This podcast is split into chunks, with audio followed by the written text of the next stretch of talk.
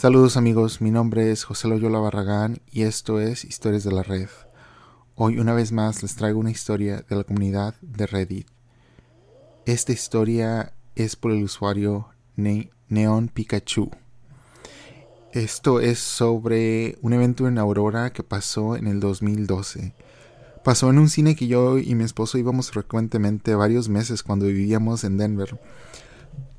Yo ahorita vivo en Filadelfia, Pensilvania, pero antes vivíamos en Denver, eh, pero no cuando pasó esto. Pero sí íbamos a este cine y siempre se me hacía raro. Bueno, debo de decir que primero se me hacía raro. Cuando pasaban los años pensaba en eso menos y menos. Ah, así que vamos a leer la historia. Neon Pikachu cuenta está titulada la historia. Sobreviví un tiroteo masivo en un cine. Esto me pasó hace cuatro años, en el 2012. Es ah, muy claramente la situación más extrema y peligrosa en la que he estado. El relato de los testigos oculares que están a punto de leer es 100% cierto y es mi testimonio. Para los que no estén enterados, esto pasó en los Estados Unidos en el verano del 2012. Mi novio y yo nos habíamos casado recientemente.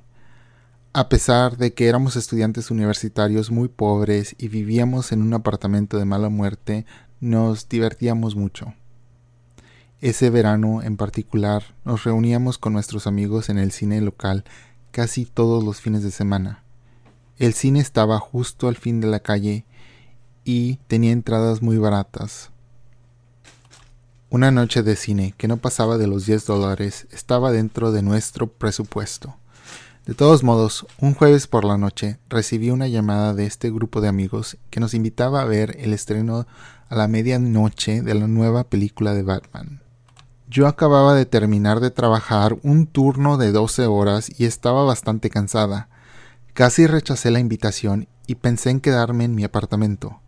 Sin embargo, no quería perderme de la diversión y de todas formas era una película que quería ver desde hace tiempo. Ciertamente no haría ningún daño quedarse despierta más tarde de lo normal y perderse unas cuantas horas de sueño, ¿verdad? Nos encontramos en el cine a las diez y media de la noche. Pasamos junto a grandes recortes de cartón de Gatúbela y Batman mientras entrábamos saludados por el olor a palomitas de maíz mantecosas y la charla de los espectadores emocionados.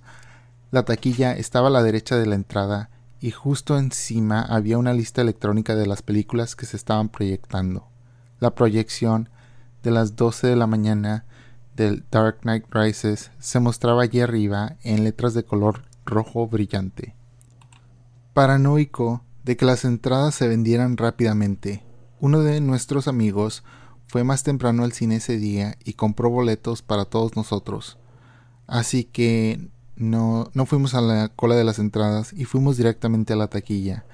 Ahí nos sonrieron y amablemente nos dirigieron a la sala número 9, que estaba a la derecha del vestíbulo.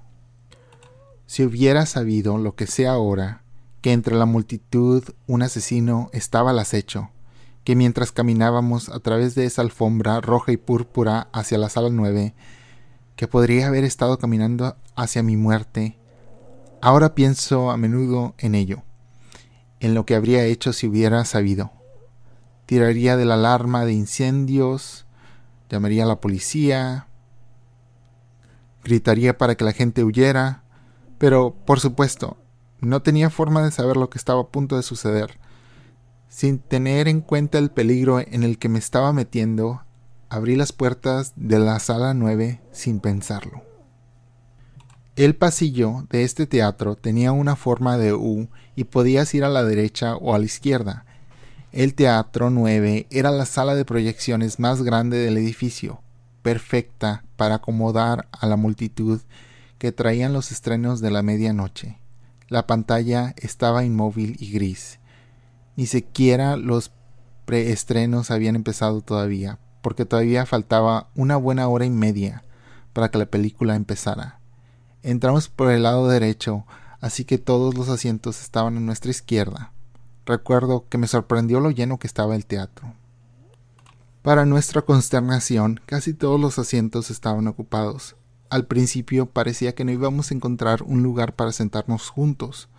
Por la forma en que estaba montado el teatro, había una sección de asientos justo adelante de la pantalla. Esta área era plana y había unas cinco filas de asientos en esta sección. Muchos asientos de esta sección estaban vacíos, pero sentarse frente a la pantalla a mí no me gusta y ninguno de nosotros queríamos sentarnos allí. Uno de mis amigos vio una fila con cinco asientos vacíos a un lado del otro. Perfecto, para la cantidad de gente que teníamos. Estos asientos estaban a tres o cuatro filas de donde las filas de asientos empiezan a elevarse. Subimos corriendo las escaleras antes de que alguien pudiera tomar los asientos. Mi marido Brock se sentó en el quinto asiento. Yo me senté a su lado y mi amiga Samantha se sentó a mi lado, a mi derecha. Su novio Tommy se sentó a su lado y otro amigo llamado Leo se sentó en el asiento del pasillo. Pasamos los siguientes minutos charlando, bromeando y riendo. Después de un rato, mis tres amigos fueron al vestíbulo a comprar bebidas y las adictivas palomitas de maíz del cine. Mientras no estaban, Brock y yo pasamos el tiempo con gente mirando. El teatro era brillante ya que sus luces no se habían atenuado todavía y podía ver a todos claramente. Había mucha gente vestida con camisetas y sudaderas de Batman. Una persona incluso tenía una máscara y una de esas camisetas con la capa adjunta. También había muchos niños, lo que no era sorprendente porque, aunque era jueves por la noche, eran las vacaciones de verano y eso significa que el otro día no tenían escuela. De todas las personas que vi, la que nunca voy a olvidar fue la niña sentada en nuestra misma fila a unas pocas sillas de distancia. Era muy linda, rubia, con ojos azules, y nos pasó varias veces en su camino al vestíbulo, cada vez regresando con varios bocadillos y palomitas de maíz. En general, la gente parecía muy emocionada por ver la película y la sala estaba llena de energía y risas. Después de lo que parecía una eternidad de espera, las luces comenzaron a atenuarse y los avances comenzaron. Como en las películas que he visto antes, una rápida animación recorrió en la pantalla recordándonos que tomáramos un refrigerio en el vestíbulo. Ya estábamos devorando esas palomitas como animales hambrientos que silenciáramos nuestros teléfonos celulares y que nos aseguráramos de saber dónde estaban las salidas de emergencia. La animación tenía este feo gato CGI en smoking que estaba sentando en un cine. Casualmente miré las señales de salida de emergencia de color verde brillante que estaban a la izquierda y derecha de la pantalla. No pensé mucho en el recordatorio como de costumbre. Después de eso, solo recuerdo un avance de Iron Man, los otros no estoy segura de qué eran. Cuando la película empezó, el cine estalló en aplausos y aplausos. El título de la película El Caballero Oscuro se levanta explotó en la pantalla. A esto le siguió la escena en la que Bane secuestra un avión. Esta escena me pareció muy buena y me llamó la atención de inmediato. Solo cuando la película empezó a ser un poco menos interesante, recordé lo cansada que estaba, decidí que cerraría los ojos en las partes más aburridas para descansar un poco. Había estado despierta ya durante veinte horas en ese momento, así que tenía mucho sueño. Mis ojos estuvieron cerrados la mayor parte de la duración del encuentro de Batman y Gatúbela. No recuerdo realmente lo que estaba pasando en esa parte de la película. Tal vez algunos de ustedes la han visto y saben de qué estoy hablando. De todos modos, cuando abrí los ojos de nuevo, Bruce Wayne estaba en su computadora desenterrando información sobre Gatúbela. Esta es la última escena que vi. Nunca llegué a ver el resto de la película. De repente, un fuerte bang estalló del lado izquierdo del cine. Grité un poco porque me asustó. Un extraño olor comenzó a llenar el auditorio. Era como un olor de un fuego artificial así que pensé que era una bomba de cereza o un cohete o algo así. Alguien había lanzado fuegos artificiales en la multitud como broma. Entonces, cerca de la vista derecha de la pantalla de la película, la oscura silueta de una persona me llamó la atención. Eran solo un marco negro contra la brillante pantalla de la película. Una serie de luces intermitentes venían desde esta persona. Fue un momento extraño en el que el tiempo se ralentizó literalmente y todo se quedó extrañamente en silencio. Estaba completamente congelada, incapaz de moverme y realmente incapaz de pensar en lo absoluto. Era como si mi cerebro hubiera dejado de funcionar por completo. Brock se dio cuenta inmediatamente de lo que estaba pasando y me agarró. Me tiró al suelo y se puso encima de mí, protegiéndome con su propio cuerpo. En ese momento el tiempo y el sonido volvieron a mí. Podía oír los disparos que resonaban por todo el cine.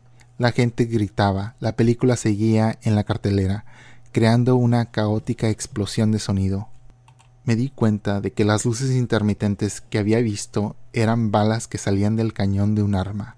Una sensación instantánea de adrenalina inundó mi cuerpo.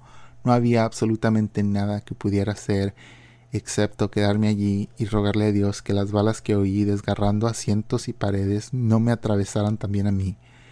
En un momento dado, la metralleta golpeó mi cabeza, cortando un buen trozo de mi cabello y mientras acercaba mi mano para asegurarme de que no sangraba, trozos de metal caliente cayeron en mi mano. Estaba tumbada boca arriba para poder ver todo lo que estaba pasando. Las luces de la película del cine bailaban por todo el techo y las paredes. Mis amigos estaban en el suelo conmigo. Nuestro cubo de palomitas sin terminar se derramó por todo el suelo. Leo tenía las piernas sobresaliendo en el pasillo porque no había suficiente espacio para esconderse completamente detrás de los asientos. En algún momento, la botella de agua de Samantha, que había estado en el portavasos entre nuestros asientos, explotó. El agua me salpicó en la cara. El olor de humo de la pistola era abrumador. El gas lacrimógeno me hizo llorar y me causó una tos incontrolable. Había otro olor también, el horrible olor metálico de la sangre que nunca olvidaré. Recuerdo que la parte inferior de mi cuerpo se sintió húmeda de repente. Por alguna razón pensé que esto venía de la botella de agua que gotaba, pero pronto me di cuenta que no era así. De repente las cosas se pusieron extrañamente tranquilas. Las balas se habían detenido por alguna razón. Tommy gritó Salgamos de aquí. Aprovechamos la oportunidad y salimos corriendo. Corrimos por las escaleras a través del frente de la pantalla hacia una brillante señal verde que decía salida. Nos apiñamos en un pequeño espacio parecido a un armario donde estaba la puerta. Estaba tan oscuro que nos costó mucho encontrarlo. Estábamos gritando y golpeando las paredes para encontrar la puerta, cegados por el gas lacrimógeno y aturdidos por el impacto. Entonces finalmente mis manos sintieron la manija metálica de la puerta y me empujaron contra ella con todas mis fuerzas. La puerta se abrió y la luz de una farola cercana nos inundó los ojos. Nos empujaron con tanta fuerza que caímos unos sobre los otros. Samantha perdió sus chanclas rosadas justo fuera de esta puerta.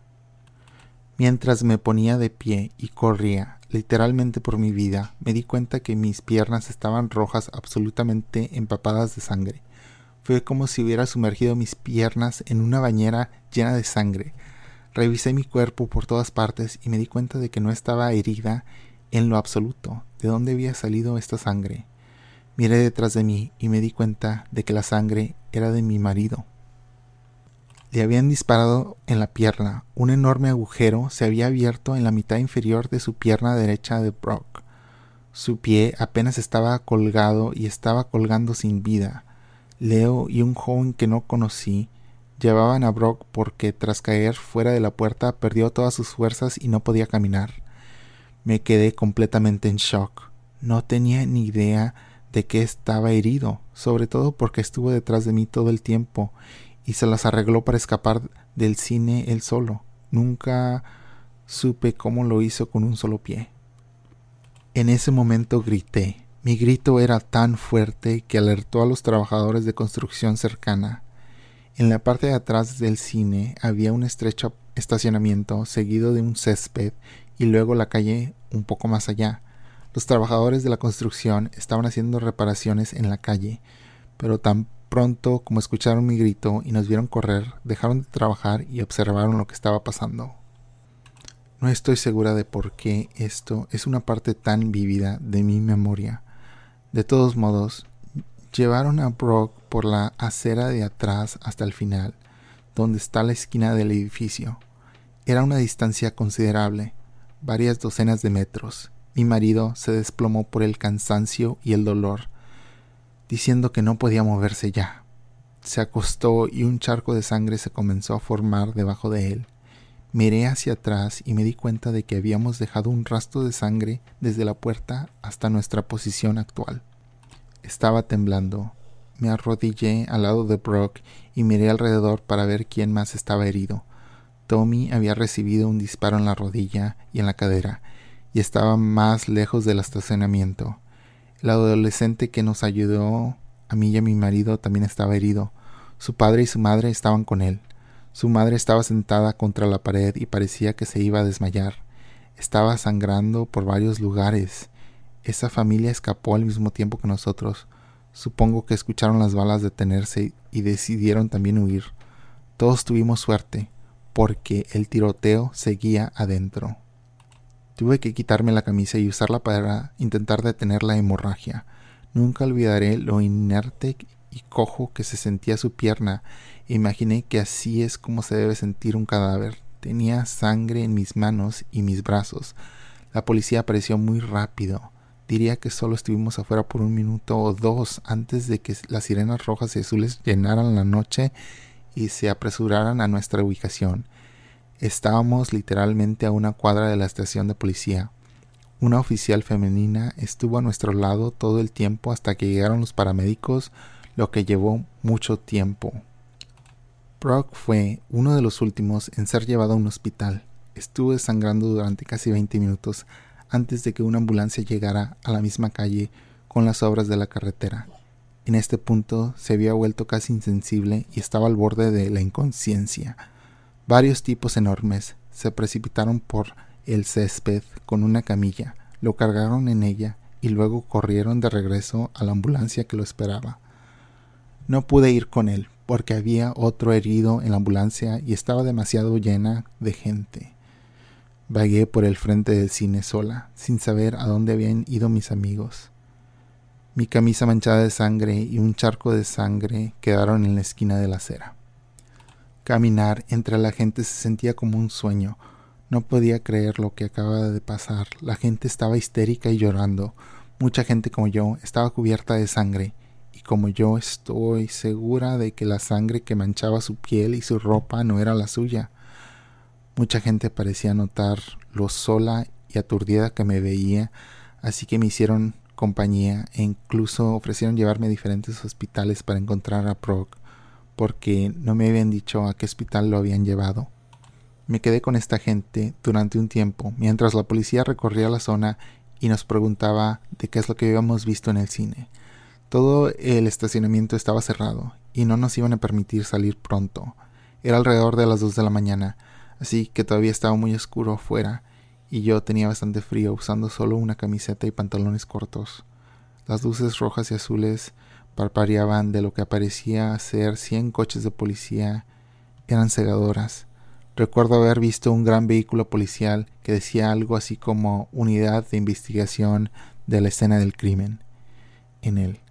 Creo que fue entonces cuando realmente se hundió y me golpeó. Empecé a sentirme mal del estómago Quería vomitar, pero de alguna manera pude contenerlo. Finalmente, la policía empezó a dejar que la gente se fuera. Salté a mi carro y lo saqué de allí. Estaba tan asustada que ni siquiera pensé en volver a mi apartamento. Agarré mi celular que había olvidado y llamé a mis padres o a alguien más para que me ayudara. Estaba enojada, molesta, asustada y sobre todo todavía en estado de shock. Realmente iba a perder a Brock a solo un mes de nuestro primer aniversario de bodas por culpa de un psicópata con un arma. Afortunadamente, cuando amaneció, encontré el hospital donde lo estaban tratando. Esto estaba en la ciudad más cercana, tal vez a 45 minutos del cine, si vas al límite de velocidad. Estaba tan feliz de estar allí, y el personal del hospital era tan acogedor y comprensivo. Después de asegurarme de que no me habían herido a mí también, me dejaron esperar en la sala de la unidad de cuidados intensivos en la que Brock sería puesto cuando terminara de recuperarse de la cirugía. Me alegré mucho de que estuviera vivo. Brock y Tommy habían sobrevivido, aunque muchos otros no tuvieron tanta suerte. Me enteré al día siguiente, después de dormir en el sofá del hospital, que 12 personas murieron en este tiroteo y más de 70 resultaron heridas. Recuerdo que al principio pensaban que 15 personas habían muerto, pero el número real fue 12. La pequeña niña rubia sentada en mi fila no sobrevivió. Murió en el cine a no más de unos metros de nosotros. Le habían disparado varias veces. Un policía con el corazón partido que lloró durante su testimonio en el tribunal intentó sin éxito salvarla sacándola del teatro y enviándola a un hospital. Tommy fue llevado a otro hospital en la parte trasera de un coche de policía. Se sometió a una cirugía y se recuperó totalmente. La bala no alcanzó el hueso de la cadera y no alcanzó el tracto urinario ni la vejiga. Según los cirujanos, mi marido perdió casi la mitad de su sangre. Brock llegó al hospital justo a tiempo. Si hubiera llegado más tarde, habría muerto. Se sometió a varias transfusiones de sangre y estuvo en el hospital durante 21 días. La herida de su pierna era tan grave que tuvieron que amputársela después de intentar salvarla sin éxito. Ha pasado tanto tiempo desde que ocurrió el tiroteo que mi marido, mis amigos y yo hemos podido recuperarnos un poco. El evento fue bastante horrible y nos ha dejado cicatrices, aunque no consideraría esa parte de la historia como espeluznante. No, la parte espeluznante es el propio tirador. Después aprendí mucho sobre él en el juicio por asesinato que seguiría en los próximos años, aunque mi encuentro con ese hombre fue muy breve, ha afectado mi vida enormemente. Solo saber que gente como esta existe es inquietante. Es ciertamente un individuo retorcido que no quiero volver a ver nunca jamás. Aprendí todo al ver el juicio televisado que tuvo lugar a principios de 2015.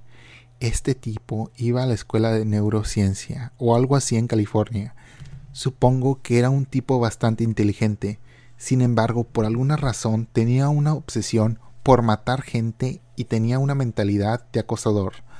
Después de dejar la universidad, se mudó a mi estado y eligió mi teatro local para cometer un tiroteo masivo.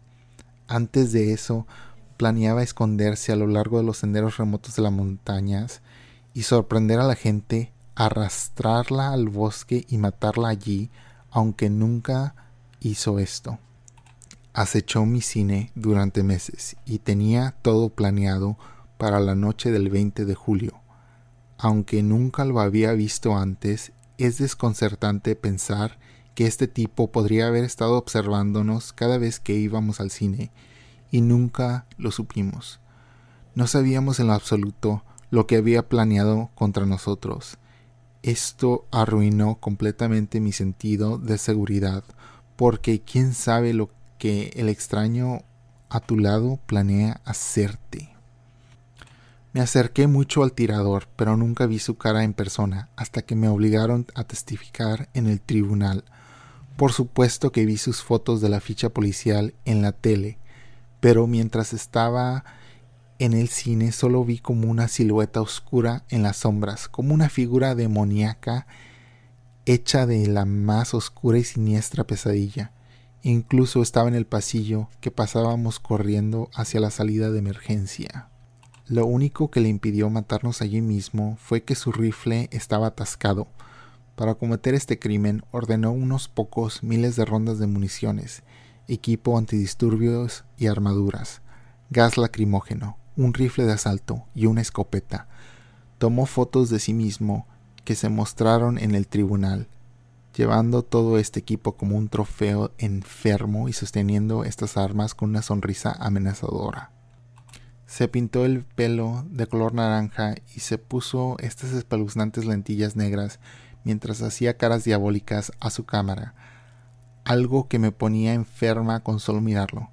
Antes de conducir al cine con todo este equipo en su auto, atrapó a todo su departamento y lo preparó para que explotara si alguien abría la puerta.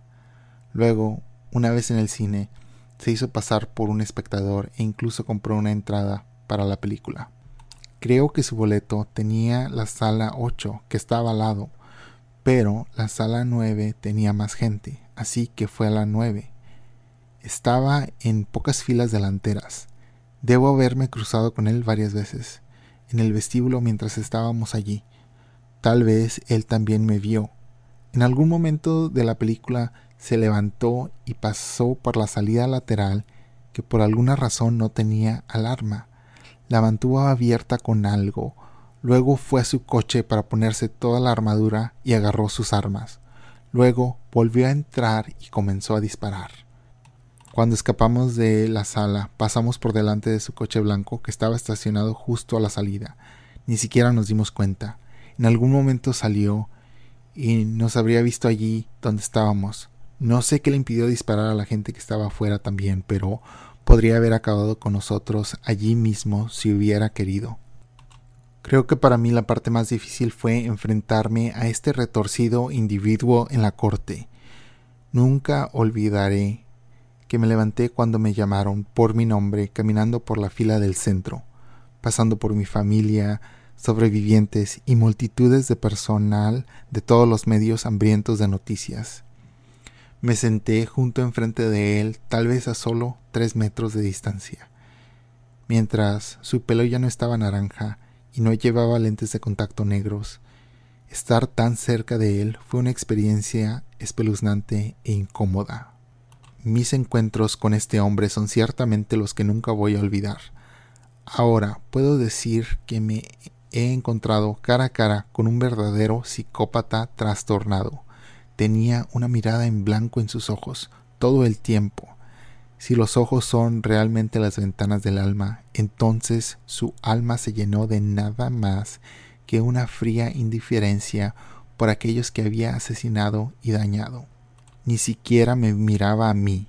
Sentada frente a él en la corte, era la segunda vez que yo estaba en la misma habitación con este hombre, un hombre que había tratado de quitarme la vida, pero que afortunadamente fracasó, un hombre que terminaría pasando para siempre el resto de su vida detrás de las rejas, cuando al final de todo fue condenado a 3.318 años de prisión por sus crímenes.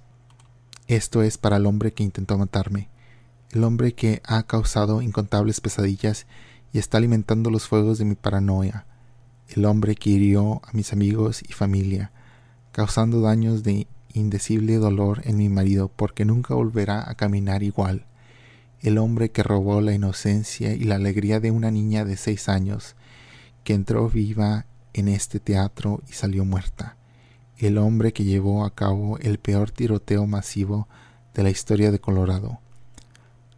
No nos volvamos a encontrar nunca jamás, espero que te pudras en la cárcel. Por último, Olvidé mencionar que Leo, Samantha y yo escapamos sin ser lastimados. Mucha gente me ha preguntado, así que pensé mencionarlo. Gracias por todo el apoyo. Nunca esperé que tanta gente leyera mi historia. No daré más información sobre mi identidad, por razones obvias. He proporcionado pruebas a los moderadores y no creo que sea necesario compartir esa información con todos los demás. Tengo fotos de la lesión de mi marido, aunque no las publicaré aquí por su privacidad y por la naturaleza gráfica de la foto. Wow, esta historia se fue un poco larga, pero es increíble escuchar una historia así desde el punto de vista de una persona que vivió este horror en la piel, que estuvo ahí. No sé ustedes, por ejemplo, yo vivía en Colorado y este cine está como que 20 minutos de la casa de donde yo vivía. Tienes que subir en la autopista y todo, pero así que sí está retirado, pero en la autopista llegas pronto. Ah, y sí es hasta en el 2016, 2017, 2018, creo 2019. Era un cine que más o menos sí estaba barato. Ah, y por eso íbamos ahí. Pero al principio, pues yo dije, ok, sí, se ve igual por detrás, pero yo siempre me imaginaba que tal vez en mi mente habían reconstruido las cosas, pero luego dije, no, pues no, es igual. Y sigue, entras al vestíbulo y se abre a la izquierda y a la derecha, a diferentes salas. y es la primera sala cuando entres a la derecha. Creo que cuando yo estaba en el 2016 le habían cambiado los números y ahora era la sala 4, pero no estoy seguro de como quiera, era la sala más grande.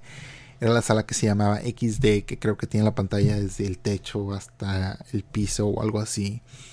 Ah, pero aún antes de eso, porque esto pasó en el 2012 y hay tiroteos en los Estados Unidos, bueno, ustedes saben, frecuentemente, ah, desgraciadamente, en las escuelas. Y yo trabajo en una escuela, así que siempre pensaba, especialmente en Denver, donde pasó lo de Columbine en los 90, siempre decía, bueno, pero yo estaba en una secundaria. Pero sí, es algo que tienes en la mente frecuentemente, ok, espero no pase nada, ojalá estemos todos bien cuando iba al cine también pensaba, bueno, quién sabe, podría pasar esto otra vez. Está en tu mente y se siente feo de que eso está en tu mente porque tú nada más quieres vivir tu vida, pero una película y decir, ok, pero es algo en lo que tienes que pensar, o no sé si tienes que pensarlo, o sea, deberías de, pero piensas en esto. Por lo menos yo lo tengo en la mente de vez en cuando cuando viajamos y estamos en un evento donde mucha gente piensa, ok, estamos en un lugar donde aquí podría haber algo malo. Ah, y no sé si eso es porque yo tengo morbo o porque realmente es como estamos así, como que esta sociedad nos hace pensar en esto. No sé, no sé ustedes qué piensen. Yo seguro pienso que ustedes han de pensar lo mismo cuando están en una fiesta grande cuando están en un evento grande, en un concierto, en el cine, en la escuela, no sé, depende de dónde sean ustedes o en qué parte del mundo estén, tal vez donde ustedes están nunca ha pasado eso, dicen, bueno, pues rara la vez, es realmente no algo que pienso todos los días, yo no pienso en eso todo el tiempo, pero de repente estoy ahí y lo siento. Y sí, en este cine leyendo esto y pensando que yo estuve ahí mismo, sí, claro que lo tengo muy presente de que, wow, podría haber pasado. ¿Qué tal si yo hubiera vivido en Denver en 2012, hubiera ido a ese cine? Hubiera ido a ese cine, porque ¿cuál otro voy? A ver. No, ese era el cine más, más económico. Así que ahí es donde hubiéramos ido. Pero también era el verano, así que no sé, depende exactamente de la fecha, porque yo generalmente trabajo de lunes a viernes, así que pues generalmente digo, no, pues vamos el fin de semana. Pero qué feo, espero nunca les pase nada así. Ah, tengan cuidado, siempre estén atentos de las salidas de emergencia y también estén atentos al comportamiento raro de los demás. Si sienten algo así, un presentimiento, saben que es mejor que te digan que es paranoico a que pase algo grave. Espero no les pase nada, espero estén todos bien y cuídense. Hay, hay muchas personas locas por ahí. No sé, bueno, no creo que este no creo que las personas que hagan esto estén, o sea, diagnosticados como locos, eh, porque tienen tienen, o sea, tienen su cerebro con razones y capacidades normales, pero algo ahí está quebrado, no tiene empatía, no sé, no sé, se me hace, no puedo, si, no sé si ustedes piensen, no, no sé, ah, no sé cómo alguien llega a ese lugar y es bueno tal vez que yo no sepa o no pueda procesar y decir, ok, ¿qué pasa en la vida que llego de esto a matar a inocentes, incluyendo a niños. No sé. qué feo. Estoy tan feliz que esta persona sobrevivió, que está bien, que su marido sobrevivió. Yo pensaba que él iba a morir. Todos, su todos sus amigos vivieron. Ah, perdió la pierna, pero realmente aún tiene la vida desafortunado. Yo realmente pienso en esto todo el tiempo y cuando estoy enojado, a mí se me pasa el enojo así. así que no sé. Ah, la vida es preciosa, amigos, así que cuídense. Yo soy José Loyola Barragán, esto es Historias de la Red. Este, por favor, denme una reseña en iTunes o en Google Podcast, en Spotify, donde escuchen.